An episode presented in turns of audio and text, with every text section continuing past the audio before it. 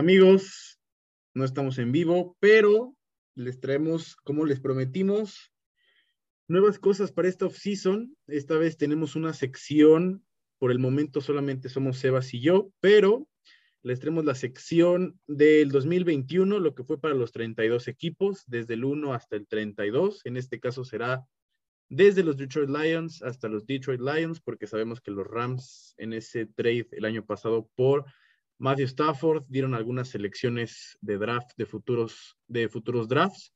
Entonces empezamos y terminamos con los Leones y así también lo que les depara a los 32 equipos. Y como siempre, me acompaña el buen Sebas, el que siempre tiene tiempo y está a la disposición del programa. ¿Cómo estás, amigo? Bienvenido.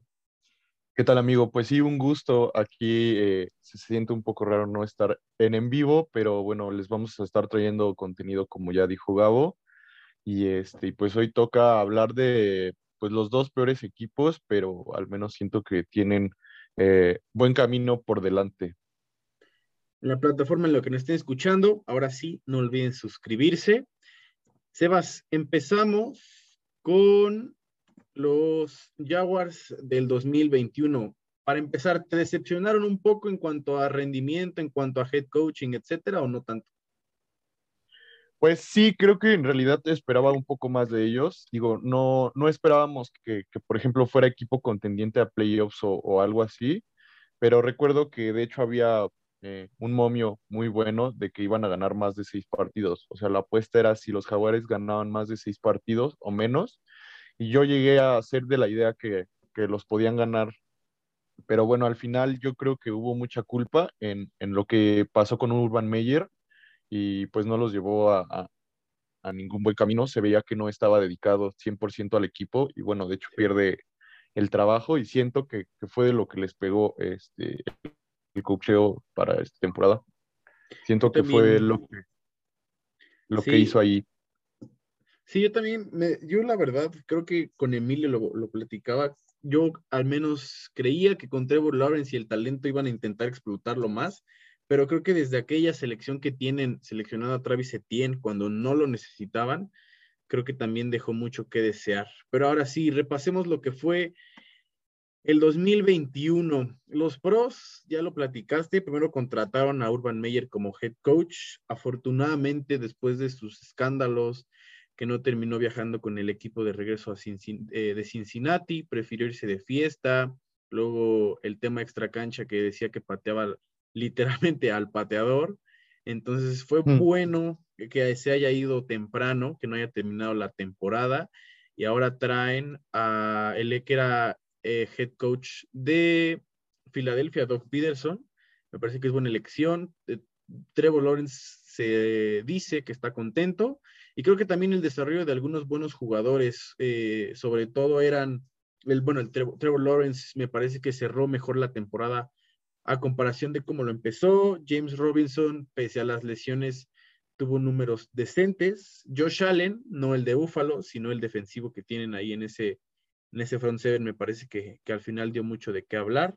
Shaquille Griffin, que era su corner, me parece que dentro de lo poco rescatable que tiene esa defensiva, no lo hizo tan mal, si podemos ponerlo así.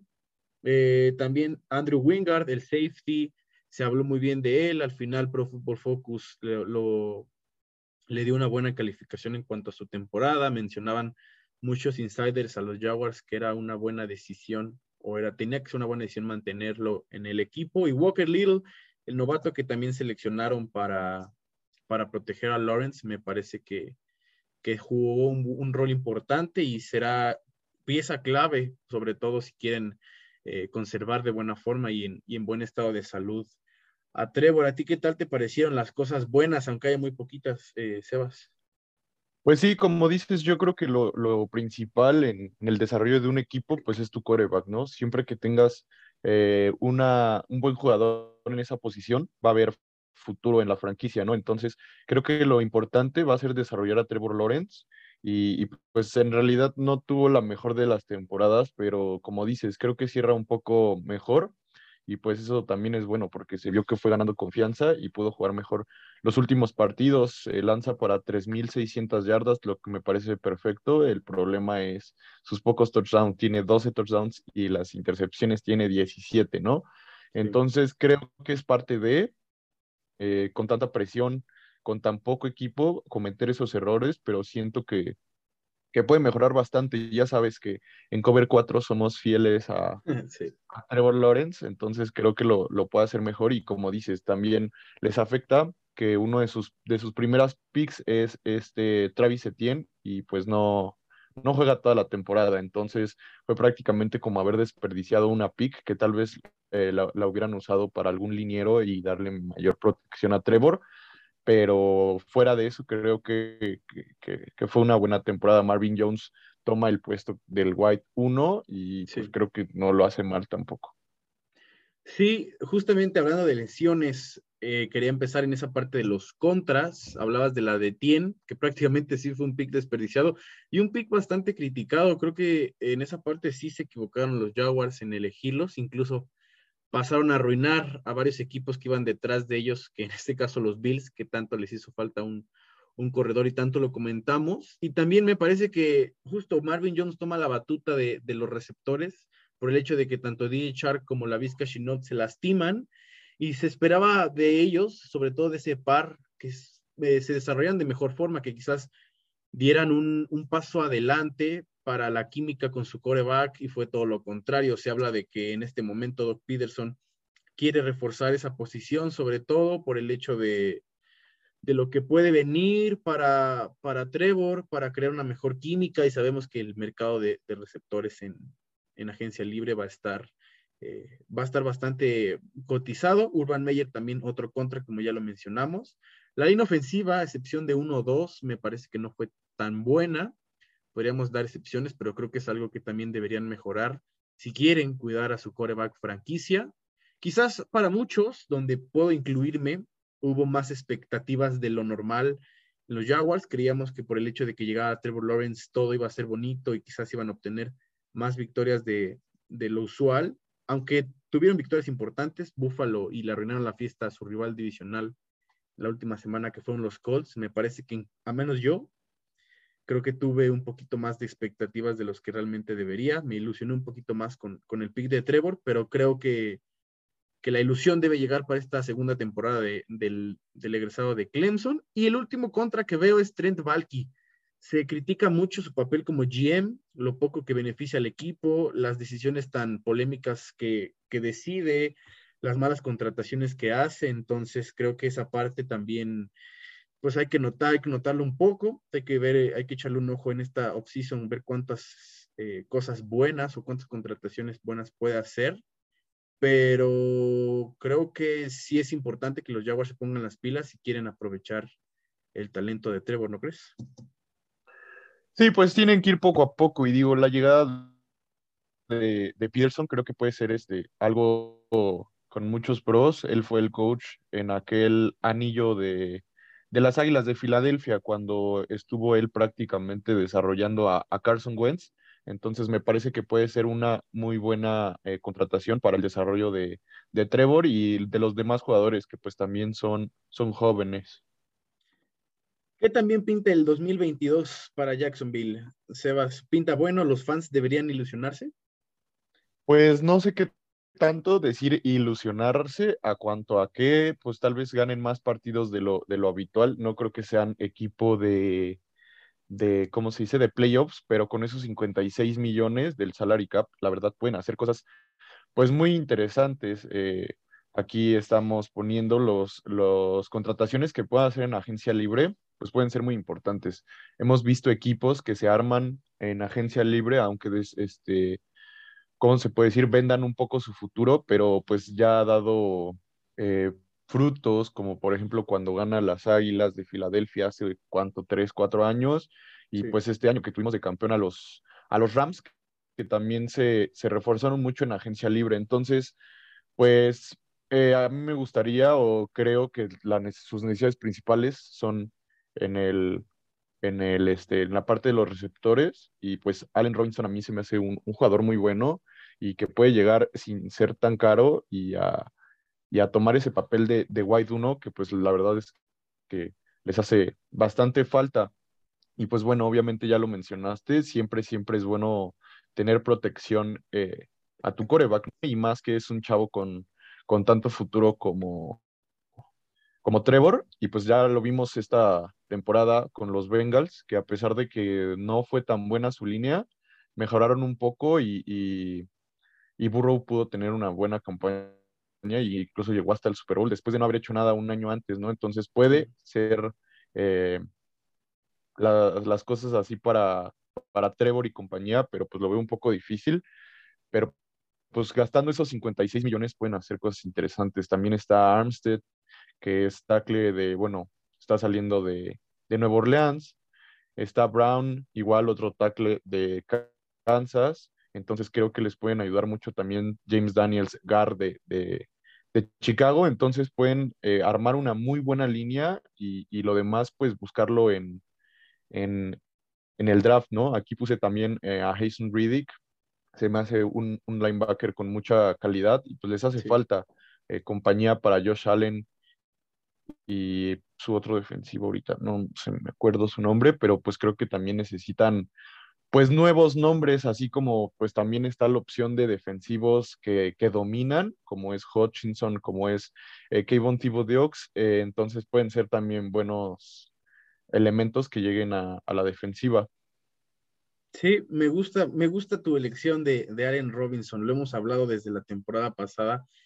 Free Allen Robinson eh, debería ser una tendencia en esta offseason. Me parece que es un, receptor bastante infravalorado. No voy a decir que es top, pero hace, ha tenido buenos números. Eh, también el esquema en el que llegó a Chicago al final, pues no lo ayudó para nada. Matt Nagy se cansó de, de tapar un poquito su potencial y me parece que con un brazo joven en una nueva franquicia eh, es importante que, pueda regresar porque me parece que ya estaba en, en Jaguar si no estoy equivocado, eh, creo, no sé si estoy bien, pero de todas formas regresar a un equipo donde tienes, ya conoces un poco la cultura, donde vienes ya de un poco más, de tener más experiencia en playoffs, es, será importante. La línea ofensiva Armstead va a ser un, un, un, tackle ofensivo bastante cotizado también aparte del mercado de, receptores. Nuevo Orleans y sus agentes libres con los problemas de salary cap. Eh, tiene mucho, mucho que hacer Nuevo Orleans, ya también lo hablaremos más adelante, y Armstead es uno de los jugadores que acaparará las miradas de, varias franquicias que están urgentes de, proteger estos eh, corebacks jóvenes. Y Jason Reddick, yo creo que también importante porque yo lo, que lo conozco un poquito más de Arizona, estos últimos dos años fue líder en tacleadas eh, o de, los líderes en tacleadas, entonces creo que imponer en esa defensiva, llegar a imponer eh, tu marca o tu estilo de juego puede ser importante y también es un, nombre a considerar para, para el equipo. Y en el draft, yo estoy enamorado de, de. La verdad es que el tipo es, tiene un talento enorme. Quizás la técnica no es la mejor, pero creo que si llega con un, a un staff de cocheo bastante adecuado o idóneo, me parece que puede explotar mucho. Y Evan Neal, yo creo que Evan Neal, ya lo hablaremos también más adelante cuando sean, hagamos nuestros mock drafts y cuando hagamos los especiales de draft, yo creo que Evan Neal para mí debe ser el pick de los Jaguars, pero sin duda es, es cualquiera de estos que ponemos y el que esté, el mejor que esté disponible, puede llegar a ser un impacto en, en los Jaguars. Para ti, ¿cuál debería ser su pick uno, Sebas? Pues yo creo que Hutchinson porque, eh, o, tipo Dukes, porque pues son hombres, eh, ¿cómo se dice? Imponentes, ¿no? Entonces que llegan a hacer impacto desde la semana uno, así como cuando fue drafteado, no sé, T. Watt, como cuando fue drafteado Aaron Donald, que llegaron a ser este inmediato eh, pues trabajo. Entonces creo que eso es lo que necesitan los, los Jaguars y pues buscar eh, tackles en, la agencia libre para ya no estarse preocupando si tienen que agarrar a Evan Neal o a Charles Cross. Creo que debería de ser un defensivo porque pues también las defensivas ganan campeonatos. Lo vimos con Aaron Donald en el Super Bowl hace dos, tres semanas. Sí, creo que en esa parte me acabas de convencer. Creo que la línea ofensiva debe ser de experiencia. Obviamente, si tienes un talento joven, lo puedes ir desarrollando, pero alguien de impacto, creo que sí estaría bien que buscaran línea ofensiva en, agencia libre y defensiva talentosa como Hutchison o Thibodeaux en, en el draft. Los Lions del 2021, ahora sí. Eh, bueno, ¿qué decir de los Lions? Son el llamerito, el what if, etcétera. Entonces, creo que, será interesante hablar de ellos. ¿Qué te gustó y qué no te gustó de, los Leones, Evas? Pues yo creo que el cocheo es, es este, muy bueno y lo comentamos durante toda la temporada, que siempre estuvieron a un paso de ganar los partidos. O sea, en realidad no era un equipo que perdiera partidos por 20, 30 puntos, sino que los perdía nada más por 3, eh, por, por 6 a lo mucho. Entonces creo que de ahí demuestras que el, que el es bueno, pero pues obviamente, aunque el coacheo sea de calidad, necesitas eh, jugadores.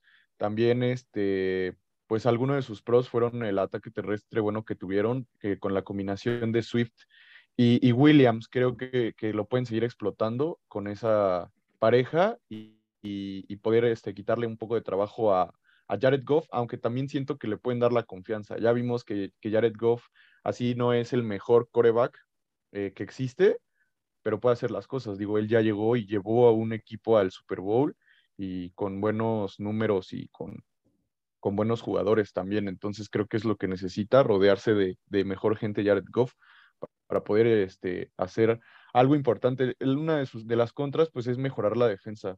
Eh, los frontales porque pues tuvieron muchas yardas en contra terrestres, más de 2.200, entonces pues tampoco puedes este, ganar un partido cuando a tu defensa la están arrastrando todo el tiempo, ¿no? Y creo que ahora más que antes los equipos tienen muy buenos corredores, o sea, creo que no hay un equipo que no tenga un buen nombre en, el backfield de corredor, entonces siento que deben de, mejorar eh, los frontales urgentemente y pues los receptores.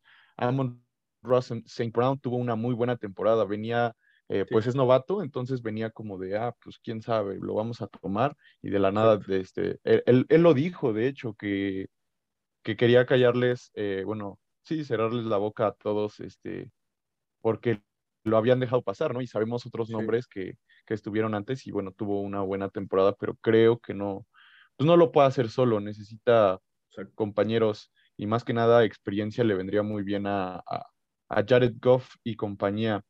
Y, y bueno, sus porcentajes en terceras oportunidades, creo que eso sí tiene que ver con el cocheo, pero fue muy baja, fue aproximadamente como de 34%, entonces pues es difícil. Yo creo que la jugada más importante en el fútbol americano es este, la tercera oportunidad, porque pues te cambia, hacer bien una jugada en tercera, este, pues te cambia todo el esquema. Así, eh, bueno, en realidad es todos los downs, porque si tienes una tercera y dos es mucho más fácil que tengas una tercera y diez, tercera y quince, ¿no? Pero sí creo que es este, esencial mejorar eh, su porcentaje. No sé tú que veas otro pro, otro contra. El pro, creo que solamente para añadir, yo sí estoy, no voy a decir enamorado de Dan Campbell, pero me gusta mucho la, la creatividad que tuvo la elección de jugadas. No le importó eh, jugar patadas cortas, jugadas de engaño en, cuarta y diez más o menos. Eso creo que le da mucha confianza al equipo y es cambiar un poco esa cultura que sabemos que bien o mal, más mal que bien, tiene la, la, la franquicia de Detroit. Creo que el que venga a hacer cosas distintas a las que no está acostumbrada la gente, el equipo, el staff, es importante y es una buena forma de, de de que te respalde tu equipo, más que nada, y lo hablamos también, la confianza en Jared Goff creo que es importante. Igual lo mismo, creo que si le dan un poquito más de confianza puede seguir cumpliendo. Me parece que es un quarterback promedio, un poquito arriba del promedio, obviamente no te va a ganar juegos como quizás lo hizo en Rams en sus primeros años, porque quizás ya llegó a su techo, pero me parece que, que ahorita que mencionemos sus necesidades, creo que el, la parte del coreback está bien cubierta uno o dos años esta, esta clase de corebacks del draft sabemos que no es la mejor en cuanto a talento como lo fue el año pasado o años anteriores, entonces creo que con Jared Goff están bien cubiertos. Y las contras, creo que la defensiva en general, ya mencionaste un poco los frontales, los corners me parece que también será importante ver qué contrataciones o, qué, qué, selección pueden hacer para mejorar esa, esa secundaria que es importante si, si Detroit quiere salir también de, del último lugar de su, de su división.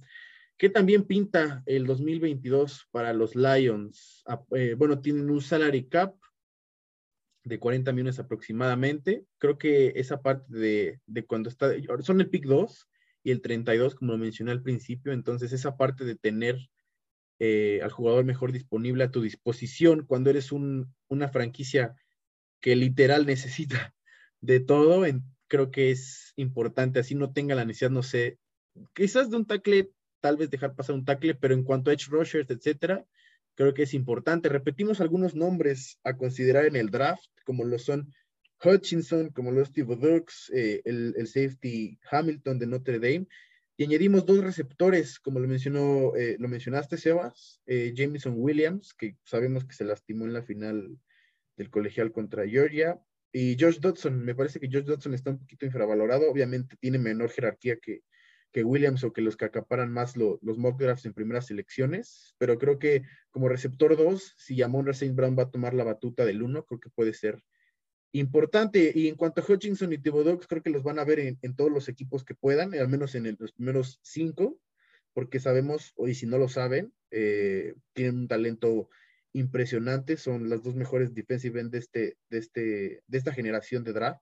Entonces creo que es importante. Y, y jugadores que pueden considerar en esta offseason, sabemos que Tyron Matthew es un ícono ya para Kansas City, es el pilar en esa defensiva pero creo que si va a llegar a la agencia libre en dado caso de que llegue o no le ofrezcan un mejor contrato, y en dado caso de que lo convenzan, sobre todo que es importante la forma en la que convencen los agentes libres de venir a tu equipo, puede ser una, una buena, algo, una buena parte de, incorporación. Stephon Gilmore también se comenta que quiere pegar un poco en, la agencia libre, viene de, de un año bueno a secas en Carolina, David McCarthy, en caso de que no seleccionen, no sea Hamilton en el draft, pueden buscarlo en New England, es un safety cumplidor que quizás tiene un poquito más de experiencia. Está también Marcus Williams, que sabemos, igual mencioné que el, mercado de los Saints en cuanto a jugadores libres va a estar eh, algo pesado.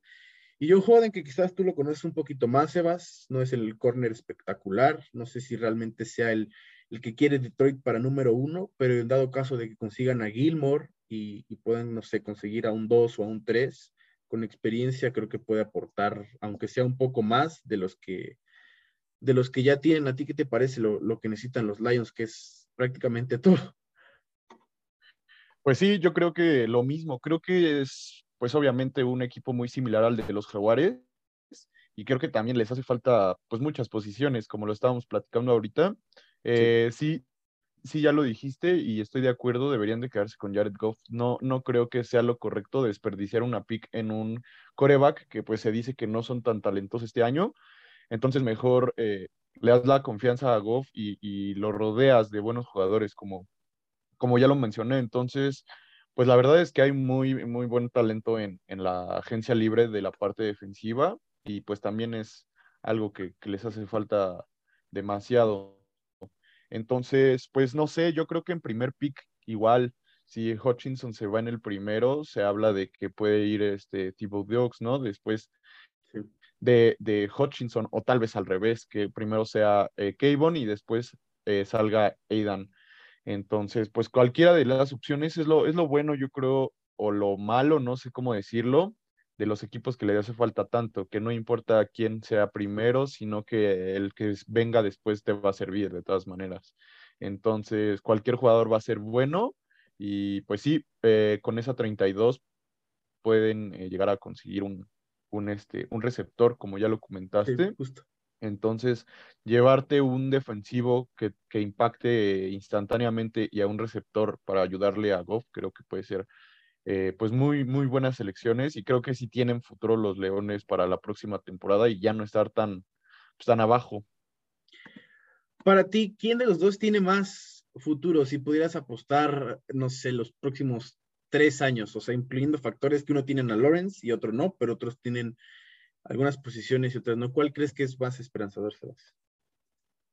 Pues a un este, plazo mediano o largo, creo que, que los Jaguares por el hecho de que tienen a, Trevor Lawrence en cualquier momento puede explotar, como pasó con, con Joe Burrow. Entonces creo que ese va a ser la razón por la que yo elegiría a los, a los Jaguares. No sabemos qué tanto pueda durar, este Jared Goff en el nivel aceptable que está teniendo. Y pues de repente puede llegar y así como puede tener una temporada muy buena o puede tener una temporada basura y terminar en la banca. Entonces creo que yo me iría con, con Trevor y, y, los Jaguares, porque pues también tienen muy buenos jugadores. Robinson, este, pues tenemos que ver el regreso de Travis Etienne, y pues, la verdad DJ Shark con, con este, la Vizca Chenault, Marvin Jones, pues la verdad también son buenos jugadores. A mí también me gusta más eh, el futuro de, de, los Jaguars. Creo que tienes un coreback que puede ser tu futuro, pues es tu coreback franquicia y es una liga de corebacks jóvenes. Sabemos que, que si no tienes un coreback y después si no tienes una línea ofensiva adecuada, prácticamente no puedes llegar a, a, cualquier lado si, a pesar de que tengas, no sé, corredores, receptores, algún corner, ¿no? Sabemos que, que es importante tener a tu coreback franquicia, entonces pues será importante lo que pueda venir para, para ambos equipos. Sebas, pues con eso terminamos, eran los primeros dos equipos, era algo breve para que la gente tampoco se, se canse tanto, esperemos que, que, les haya gustado, no olviden suscribirse, algo que quieras añadir antes de que, de que terminemos, Sebas. Nada más, este, que pues se suscriban y vamos a estar este, en esta sí. con este tipo de contenido y pues eh, cuando lleguemos a su equipo igual comenten qué les pareció, qué agregarían, etcétera, etcétera. Amigos, en la plataforma en la que nos estén escuchando, ya saben, denle suscribirse, ya sea eh, plataforma o red social de broadcasting, en YouTube. Ya también haremos pequeños reels para, para subirlos algo cortos. Entonces, no olviden darle like, compártanlo. Nos vemos en el siguiente episodio. Les mando un fuerte abrazo. Chau, chau.